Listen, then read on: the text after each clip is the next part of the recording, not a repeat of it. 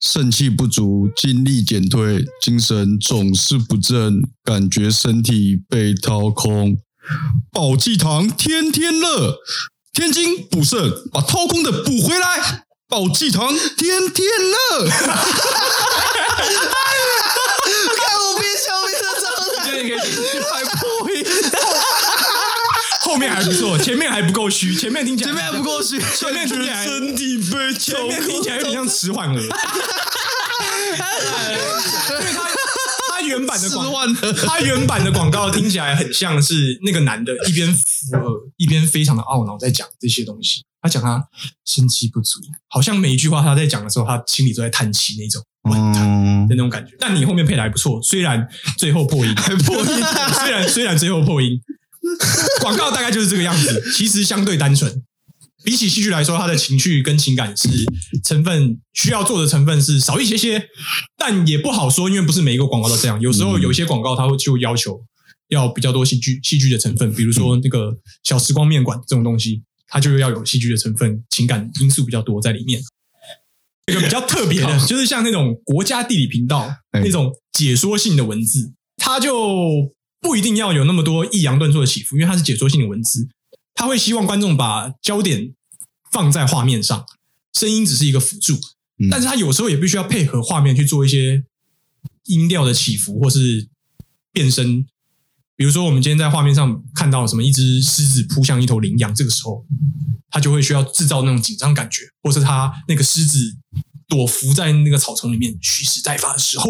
它就要营造一种有事情要发生的那种声音的哦，嗯，对，但一般来说，因为它是解说性的文字，它首先这个咬字一定要非常清楚，因为大家要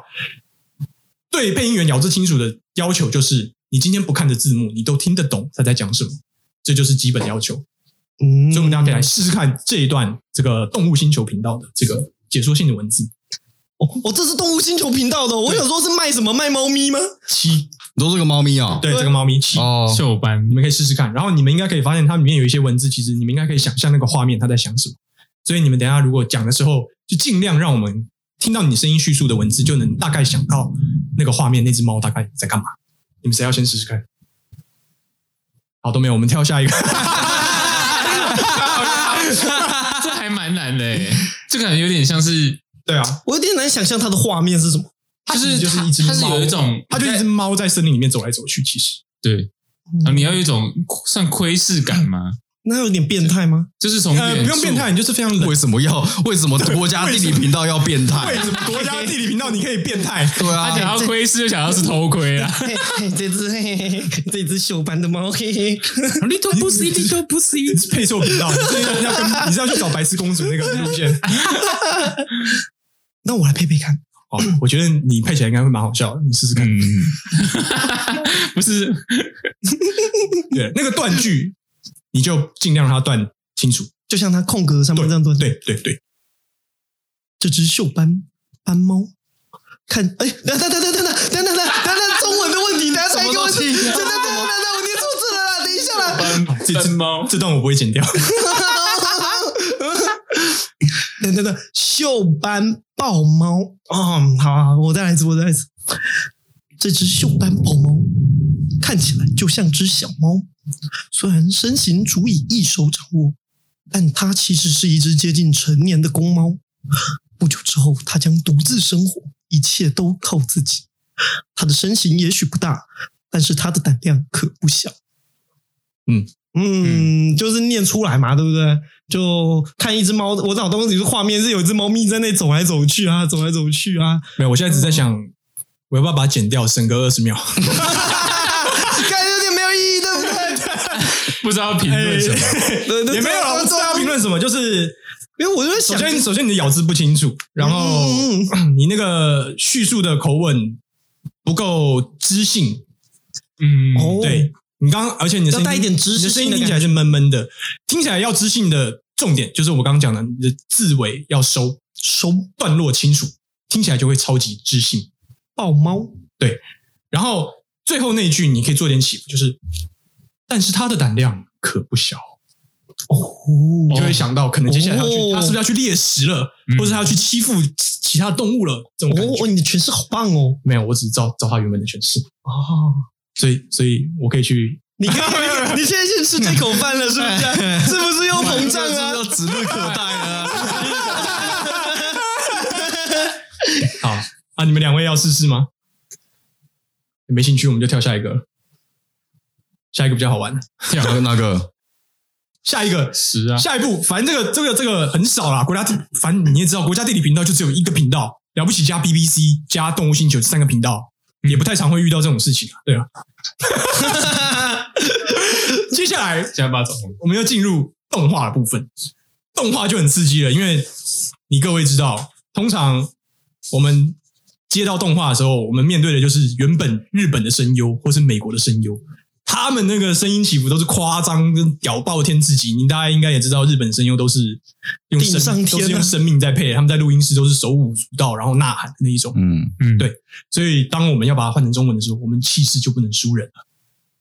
动画角色你也知道，他想要多浮夸就多浮夸，反正他不是真人，所以你的声音就必须要配合他三 D 角色的浮夸。然后那个时候我们在配动画的时候，带我们的老师，我记得一个是蒋笃慧老师，蒋笃慧老师就是蜡笔小新哦，漩涡鸣人。你们想象漩涡鸣人应该就可以知道，如你各位如果有兴趣，可以去看《康熙来了》，他有上一集。哎呀呀，对，你知道那个螺旋丸，你也知道漩涡鸣人 漩涡鸣人平常就是一个多么浮夸的角色，那你那个配音员在配音室就要有，在录音室就会多 辛苦。然后他情绪很紧绷，欸对。然后在在上那个课的时候，其实江都辉老师让我非常印象深刻，因为江老师几年前已经过世了，现在回想起来还是觉得、他他那堂课跟其他老师不一样，是其他老师来，因为其他老师都知道我们只是素人，所以通常我们在实战配音的时候，他们不会太过于要求我们，就是可能提点我们哪里要注意注意，把我们当做像是小孩子啊，嗯这样讲也不会把你当做是实习生或见习生嗯，这样子去要求。但是江德辉老师非常严 格，非常严格，他把我们当做就是未来的配音员在对待，所以他不止指出我们的错误，他会当下非常严厉，就说你这边不行，重来。然后他会他会念你说烂烂透了，不会烂透。这里我刚这里你刚刚已经我刚刚已经跟你讲过，你为什么又做错？嗯他会直接这样子，哦有点类似骂人的在哦在要求，很很严格的，很严格的哦对。其实我觉得很好的一点是，他让我们知道，也许你如果将来要吃这行饭，你会遇到的就是这种工作环境。哦你必须所要以去你觉得他骂人是先让你预习一下，对，就相对较于其他人是比较好的，还是你我也不能这样讲，只是我觉得说他给我一个感觉是，好像其他的老师因为知道我们并不是专业的，所以并不会太展露出他们平常就是对这个行业该有的一个敬业的态度跟工作的你也应该要具备的能力。但是蒋笃慧老师他完全就是对我们展现，你你今天要做一个配音员，你应该要有什么样的专业素养，纯粹哎，这种感觉。哦，嗯没错。然后另外一个老师是林美秀老师，林美秀老师好像是配哈姆太郎吧，我记得。虽然我不知道哈姆太郎 要配什么音，但是你如果 去，那那那不是那个林美秀哦，那那哈姆不是那个演员林美秀，哦我知道大家知道哈。林美秀老师有一个很特别的特点，她跟刘杰老师很类似，就是林美秀老师她也是有一副一把娃娃音，所以她很可以去配那种小女生，比如比如说玩偶游戏，哦或者是沙男吗？就是对，或者是对她她她配沙男，或者是哆瑞咪那种。哦，他的他的声音特点是这样子，然后他就没有他就没有蒋老师那么严格，但是他的严格方式很特别，他会用他的那一那一把娃娃音对你说：“你这边又说错 喽，他说这边已经错过一次嗯喽，不要再犯了好 吗？”但你他也可以用， 他用娃娃音，然后讲一些很严严严严肃没的有话没，有，我今天被哈姆太郎骂了之类的。好爽，哦 很好玩。啊对， 所然以后他应该说他们那些老师上来会先秀一下之类的吗？还是没有？还是说，哎，我是有的老师谁谁谁，然后我配过什么？呃，每一个老师不太一样，哦，对对不对，一样啊有些有些老师来了就是直接上，有些会先自我背景介绍一下，讲一下他的经验，然后再开始。嗯蒋老师就是直接来，哦。 不啰嗦。他的他的课就是一小时 满满满，从头配到尾，骂到尾，精彩。哦 对，所以动画基本就是跟戏剧八九不离十，是很类似，但是你必须要比戏剧在更多一些浮夸的元素。那我这边准备了这个五号，也是一个经典的动画的这个段子啊。 烘焙王吗？对对不对对？对，大家如果不要瞎掰好，对对对，这这个的特点也是，就是黑柳，他从头到尾都用一个非常震惊的语句在回忆他的那些东西。虽然他讲的内容是非常的光怪陆离，但是你要用你要用刚刚秋香的那种感情在注入黑柳。然后基德这个东西就是他非常严肃的在吐槽，然后这个配音员他也有做一些变身的处理，所以他并不是每一个并没有每一个不要瞎掰好吗？他都是用一样的情绪，他没有，所以你们可以试试在他在基德这个角色做不一样的变化，让他有不一样的感觉。啊，你们也不一定要照着原本烘焙网他们配音员去怎么呈现去做。啊，你们有谁要谁想要先演黑柳吗？杰少演黑柳啦，我演黑柳，还是你想演黑基德？柳，你比较想演基德还是黑柳？我操，好难呢、欸并没有他并没有有很多啊，他有很我多我这边只有弄他只有三句啊，然后并没有只有两句啊。哦嗯嗯，卡啦，看你一脸想演基德，好了你，演基德啊，记得好了，那那那那我黑柳啦，我黑柳好啦。一样啊，准备好黑柳就开始。你记得他前面在干嘛吗？ 我其实忘记这里的剧情他，吃了一个面包，然后他哎，他回他想啊开始回想起他回在想美国，他的好朋友他，被种族歧视，然后他因为他成绩很好，对对对对对什么什么亮，他们只是嫉 妒你们。你为什么都记得啊？你到底看过几 遍？就他回忆里面，基德是他一个好朋友，然后他他在异乡被人家欺负那种委屈的心情，然后基德来浇灌 他因为，他是 yellow monkey 啊，对对对，当我用功过度、身心疲惫的时候，是他 帮我治疗的；并没有。当我得了思乡病的时候，是他扮演母亲的角色；并没有，当我身上缺钱的时候，他不知道从哪里弄来巨款，偷偷接济我。不要瞎掰好吗？基德还不错，黑 这很流赞呢，欸是一种诠释方式，但不是那个情境。呃，听起来略 油，略油吗因为你你在那个浮夸的表演上放比较多心力，听起来略油。还反反反试试看，反反试试看黑柳。黑柳吗？那基德，你刚刚配起来有觉得有啊，第一句第一句就是没有啦，然后第二句觉得有略烦，哦，不错不错，我觉得你掌握到一件、一个精髓，就是他的每一个情绪背后都是有动机的。就像我们聊演员的时候，哎，对他不只是表演情绪，他是在表演情绪背后的动机。嗯，不错，我觉得这点不错，嗯，就这样。赞哦。我有我， 我有感觉到三个并没有是不一样的东西。对对对对，OK，嗯我有感觉到。 而且那个不要瞎掰好吗？我直接忍笑， 快这快笑出来！ 不要瞎掰好吗？凡凡要玩吗？好嘛，哦我当黑柳是不是？你要先想，啊，你现在嘴巴里面有一块面包，你想当基德也可以啊你想，当让基德去当黑六啊。对我当你当什么？我当我当黑柳啊！然后你当黑柳啦，你当黑柳，还还是臭哥要当基德，很经常当啊，给你当你试基试德看啦基。德，你试试看基我 德。当怪盗基德，让 我开始。当我用功过度、身心俱疲的时候，是他帮我治疗的；并没有，当我得了思乡病的时候，是他扮演母亲的角色；并没有，当我身上缺钱的时候，他不知从哪里弄来巨款，偷偷接济我。不要瞎掰了好吗？为什么多一个 人？我发现你的黑柳跟臭哥的黑柳诠释方式都还蛮适合配刚刚的老鸡汤。老哎鸡堂是你怎们样？你们你们的第一句，当我用功过度、身心俱疲的时候，我听起来都很很像肾气不足很很肾气不足的感觉。哎，我太懂，我懂，我懂那个 感觉。好玩哈，好玩呢、很好赞笑因为其实这这一段的重点就是基德的重点是在基德的吐槽，很好笑。因为黑柳那么认真的在想，然后嗯基德的吐槽方式其实很很蛮震惊的吐槽，但是就好笑，因为他并没 有并没有不要瞎掰好吗？他其实没有特别的搞，没有刻意的去搞笑。这段戏剧的本身就是好笑的东西，就是在这里。一所个以震惊，一个很夸张。，对，所以通常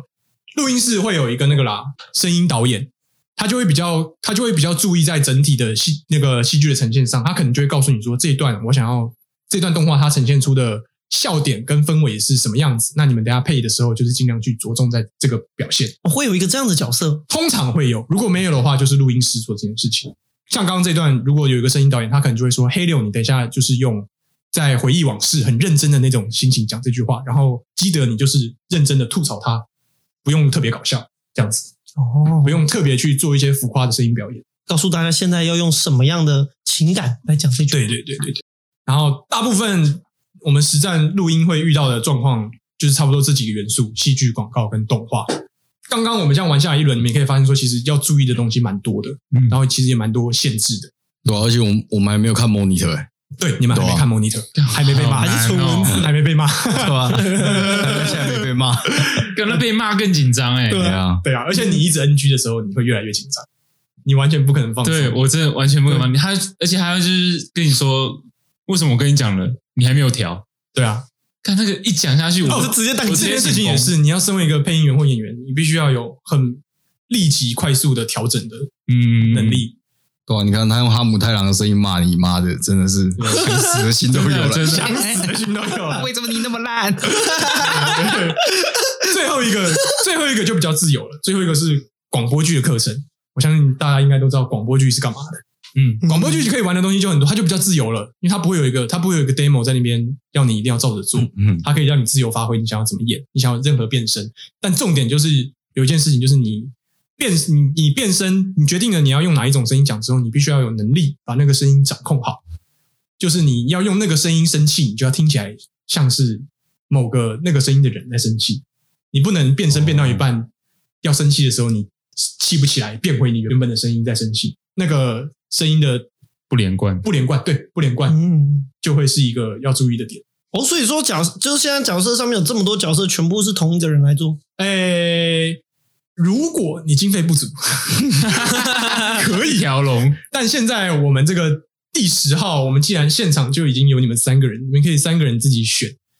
看是不是说一个人是旁白，然后一个人是兔子，然后剩下剩下什么猫咪、蝙蝠那些同一个人，哦，一般来说会是这样分啊。对，就是主角先分配好，那、其他的配角就是一个人嘎全部，嗯，然后你们想要用任何表现方式都可以，这、是最自由的状态。我要当猫咪、蝙蝠、山羊，好啊，那我当兔子，哦，那我当旁白，我们等一下等一下再换呢、好玩啊，好换好好好 玩啊，有的换。有的换啊。啊那么这集两个小时嘛，没问题啊。兔子先生经营着镇上唯一的一间礼帽店。兔子先生的礼帽店精致又耐用，且总是能为每位客人制作出独一无二的帽子，因此镇上的人都喜欢来兔子先生的礼帽店。但即使如此，还是有人不满意。猫咪先生抱怨兔子先生卖给他的帽子有瑕疵，你卖给我的帽子总是很快就破洞啦。那是因为兔子先生的指甲太长了，该修剪啦。 于是兔子先生帮猫咪先生修剪了指甲，这样指甲就不会割破帽子了。猫咪先生非常满意的回家了。蝙蝠小姐抱怨她的帽子根本没办法戴。我的帽子一戴上去就掉下来了。哼那是因为 哼哼你是蝙蝠啊，蝙蝠小姐常吊着。于是兔子先生帮蝙蝠小姐的帽子加了绑带，这样即使倒吊着，帽子也不会掉下来了。蝙蝠小姐非常满意的回家了。山羊先生抱怨他的帽子一直在缩水，我的帽子越戴越小啦。唉，那是因为山羊先生的脚一直在长大大。这边是 长大了，长长长大了啊啦！哦 是常常长大吗？长长长大。长长大，我们的稿子啊。于是兔子先生帮山羊先生加大加长了帽子，这样帽子就刚好打在头上了。山羊先生非常满意的回家了，没有人不满意兔子先生的帽子了。兔子先生帮所有人找回了最适合的礼帽。嗯，嗯，那个介绍还是乐日不 分，这一点就是如果你要做配音这个工作的话，这个是一个需要克服的点。然后那个兔子先生的部分，第一个就是你第一句念稿念错 了，所以身作作为一个配音员，你虽然你当下才能到稿，但是你必须要念对稿，哦念对稿 子，没错，你就可是能念错了你。知道马上看一眼就要记得，尽量不要念错。然后我觉得反凡刚刚的声音很棒，就有很感觉对是三个不同的人。对，而且那个那个情绪蛮到位的。那个猫咪一出来，我就觉得蛮蛮不错的。猫咪，我就是想想到那个 啊魔法阿嬷，哦，骷髅哦，把你啊！那个哦那个那个叫长长长大，哦对不起长长长大，靠呀！原来不现在才是想到不，是长长长大啊！然后这我这我昨天早上写的， 我在我在写这句的时候，我就觉得一定会有问题，但是我也不知道要怎么样，怎么怎么搞，所以没办法。而且你知道这故事怎么来的吗？这故事故事是从你的那个一心复评的灵来的灵感啊。这个这是一个这是一个老板与奥克的故事，哦，这是你想的啊、是你想的哦我。昨天早上写的啊、靠呀！ 看我想说， 重点就是最后帮大家都找到，帮所有客人都找到礼貌，请大家请大家要有礼貌。谐音梗吗？哦，原来是最 适合的礼貌吗？对啊，我刚刚原本设想兔子是一个，就是你知道他身经百战了，他看到这些奥 K 已经看到不想看了，他完全没有生气，所以他有呈现一个哦，我其实没有很有情绪，可是没关系，我是敷衍你哦。那好好好，那我对处我理。我都忘了这个兔子本人是你。是啊等你等刚等等刚等等等等，你在设定这个时候是不是假设我是兔子？呃，不是我，其你实是我不是在说我是兔子？我脑袋里面想的是兔子是是原型是你是一个老板，但是他的角色形象，我自己在想象的时候是那个我们去那个沃森哦的那个八、哦八字胡的那个电影，就是他感觉就是他可以把自己控制在一个状态里对面对对，对就是你你傲没关系，我回家再干掉。可是我现在就是我没有情绪，我是无情的卖貌机器。干戈，就是维持着一定的礼貌。对对对。然后可能他他会有带，他有时候不然露馅出来，就是像我觉得蝙蝠就是非常智障，嗯就是他就是自己倒掉，然后帽子掉下来，所以我就想要把他带入一点他想要笑出来的这种情绪。 OK OK， 好好，你们想要再玩一次吗？换不同角色，还是我们直接往下走了？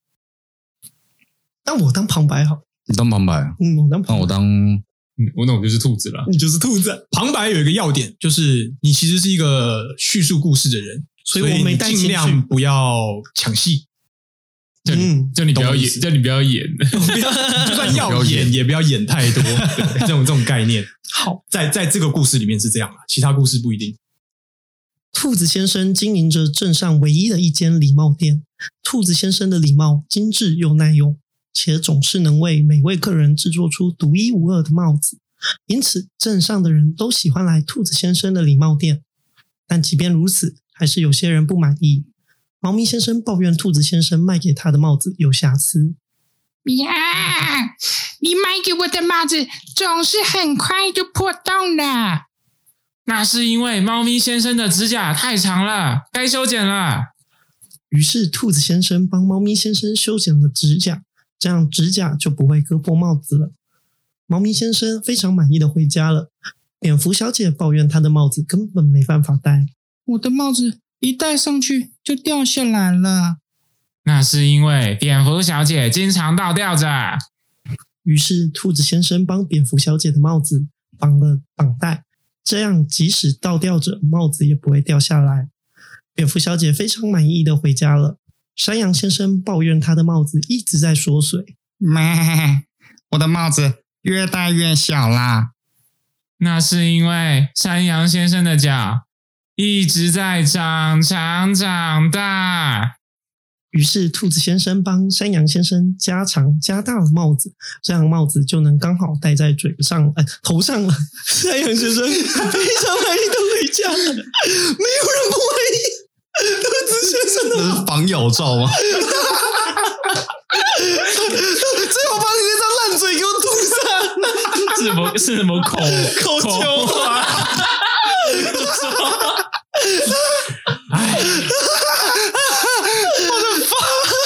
我的妈！ 为什么？你就是个很温馨的小动物故 事，为什么要口球？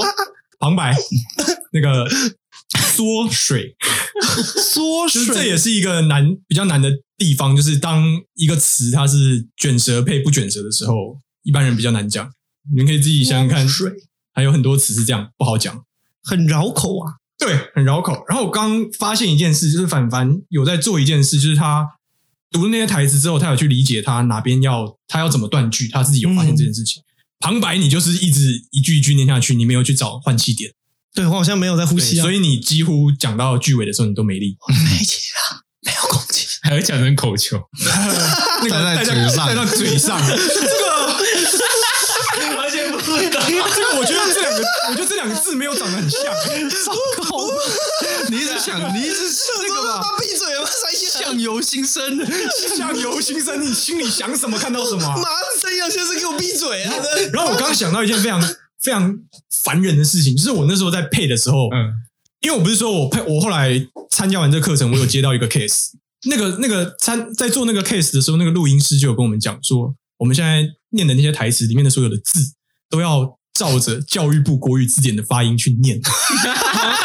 你要拿一张字， 拿一本字典在旁边啊查正音，所以非常妖兽的事情是，像如果这个这个文本的话，我们就必须都要念蝙蝠，蝙蝠 啊，我蝙蝠小姐，没错，蝙蝠侠， 哇，这个这个这个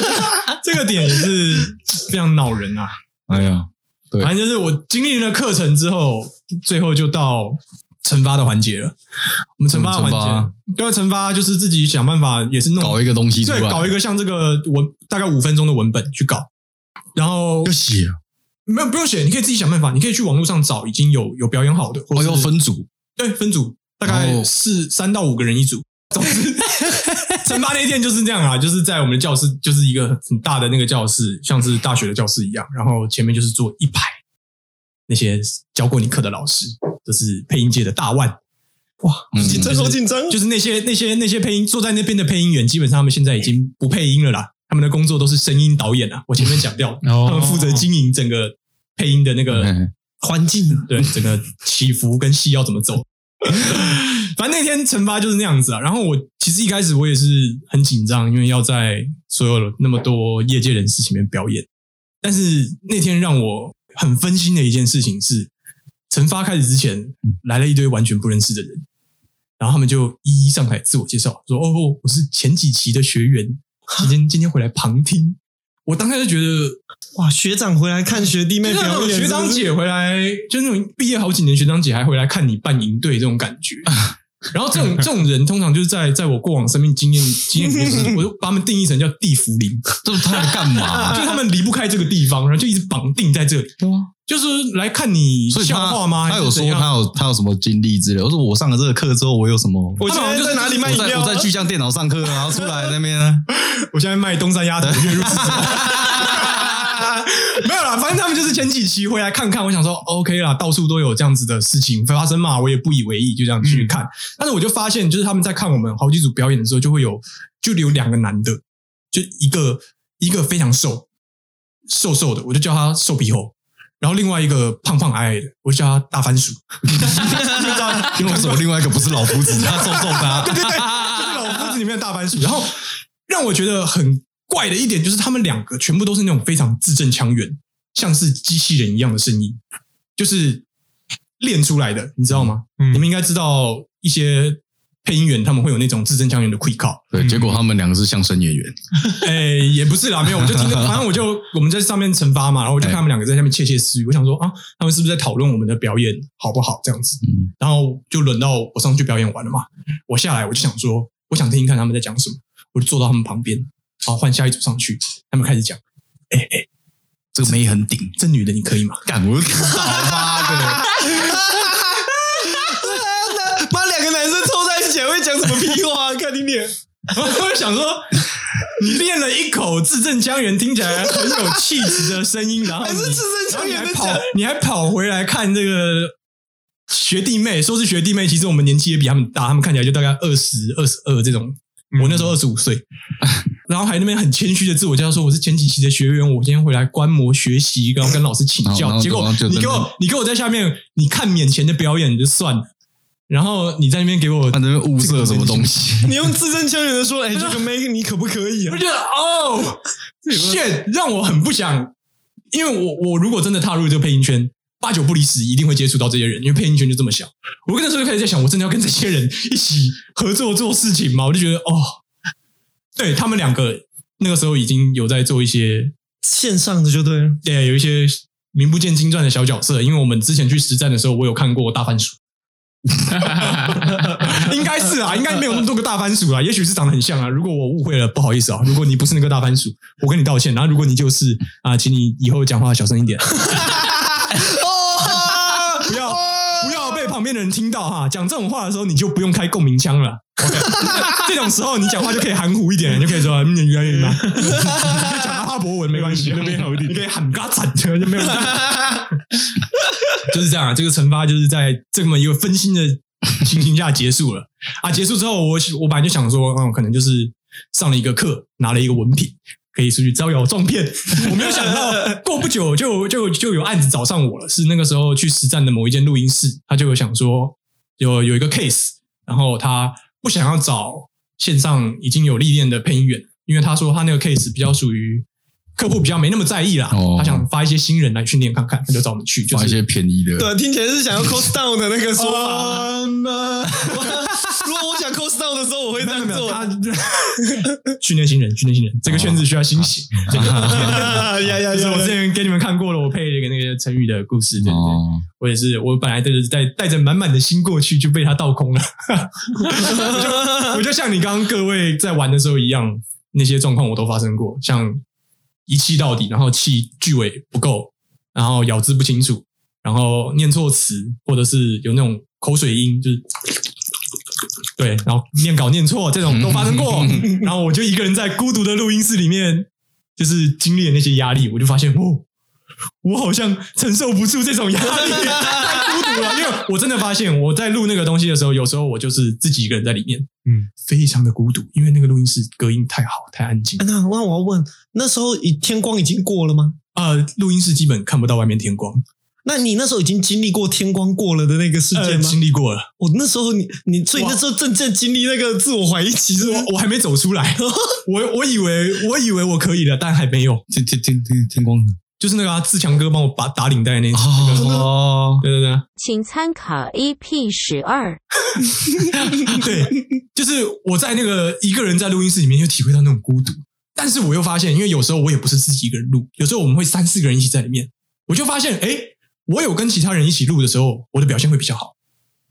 就是我嗯你借要由这件，你要也也许是因为还有一可以个看在里面陪你，对，我们 我们一起被骂哦。我们那时候被骂很很顶哦，就是我们录一录，怎么录都录不好，那录音师就就从他那个录音间跑过来，把我们的门打开，说：“你们两个出来，你们两个出来。”然后就把我们把我们拉拉出去促膝长谈半个小时，我们再继续回来录。哇哦哦哦哦！带带出去拉正嘛，哎，温柔的拉正，温柔的拉正，然后。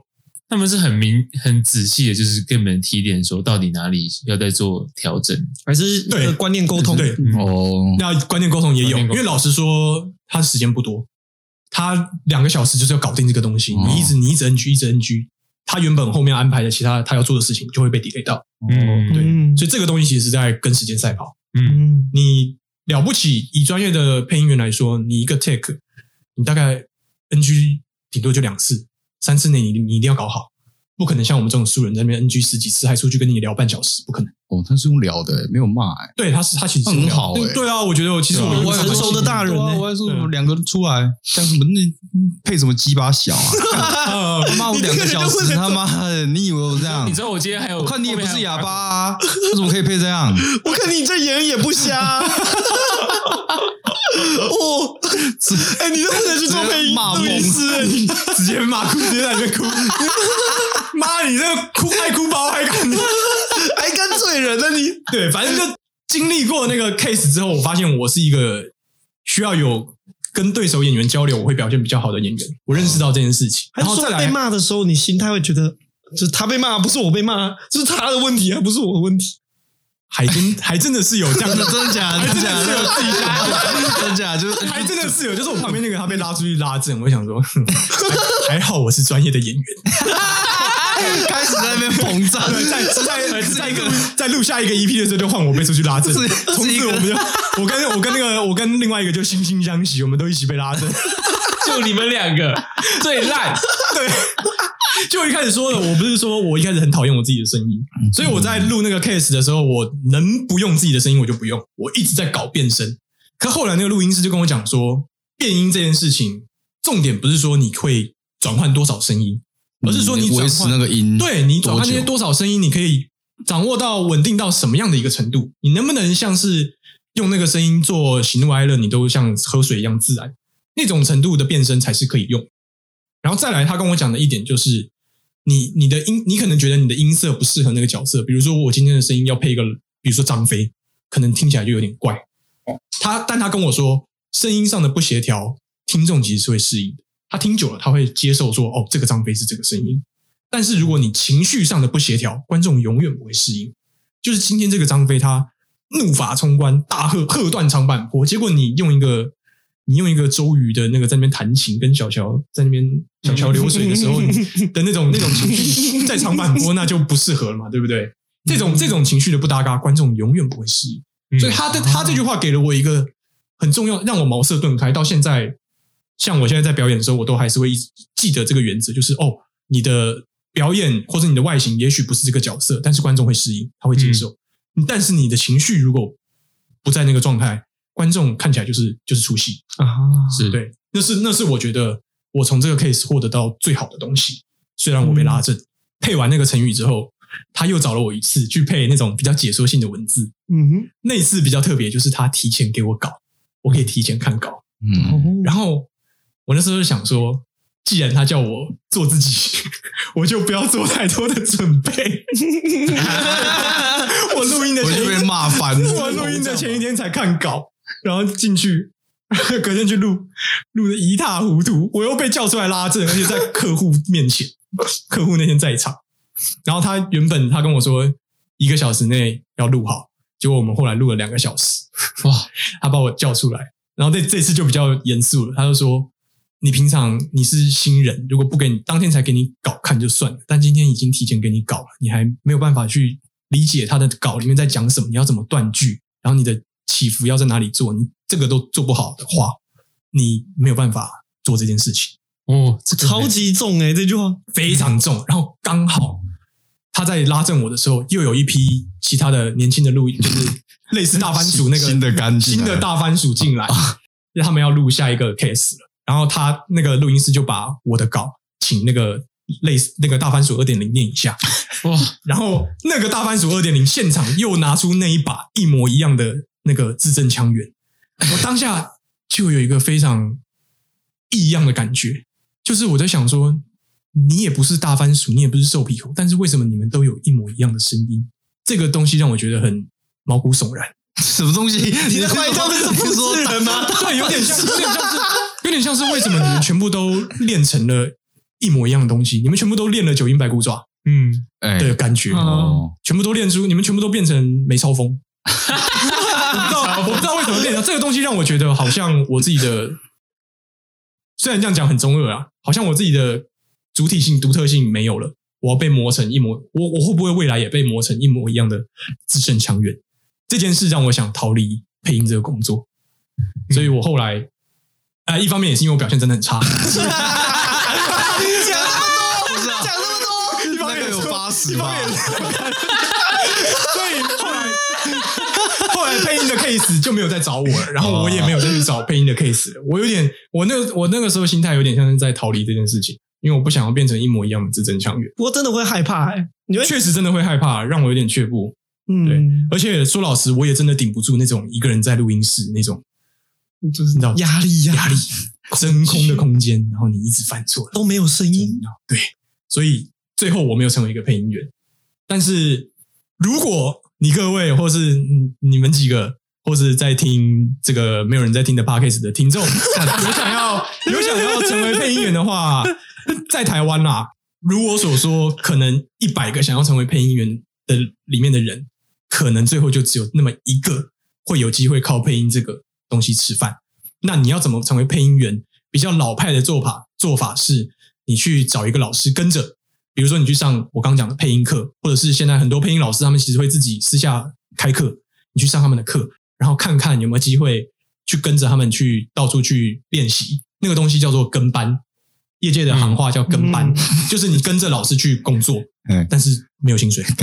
有点像学徒有点像学 徒制实习，你说骑士旁边对，的侍从吗，你就是你就是坐你就是坐在失宠坐在或站在录音室，这个跟录音师同一间，哎然后你就看着落地窗里面的你的老师在那边配音，然后你就尽量学学，尽量学。然后如果有遇到那种录那种杂声，比如说那唐伯虎咦啊畜生在叫的声音哦那种，你可以进去配个一两句。那那那一两句你配的好，有机会了，录音师记起你，以后他有 case 发你，你就有机会上轨道，这是一个途径。然后再来，因为最近大家也知道，就是自媒体比较兴盛，你们也许有人有听过有一些星期天呢、对啊，星类似星期天那种在 YouTube 上经营自己的玩配音的一些东西，你也许也可以试着走这个路线，去让人家发现你说，诶，网络上有一个这个星期天或是某某某在做这个配音，他的声音还不错，也许可以找他合作这样子。就我所知啦，目前你想要成为配音员，在台湾，也许是这两个途径比较有机会。你各位如果有兴趣的话，记住顶住压力。然后平常除了前面做的朗诵练习啦、咬字练习啦，你自己可以去呃载一些，不用 载一些，就是去看一些动漫。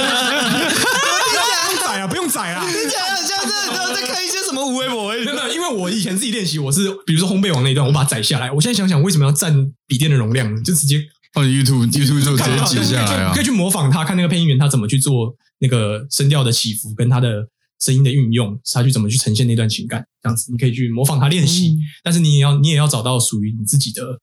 那个声音跟 SOP，你的嗯处理稿子的怎么去分配你的戏的表演的那个自己的流程。对了，啊，如果你你是你不幸的是那个一百个人里面的其他九十九，我觉得你也不要太灰心啊，因为你也不孤单。像我，像我就是我也逃离了。如果你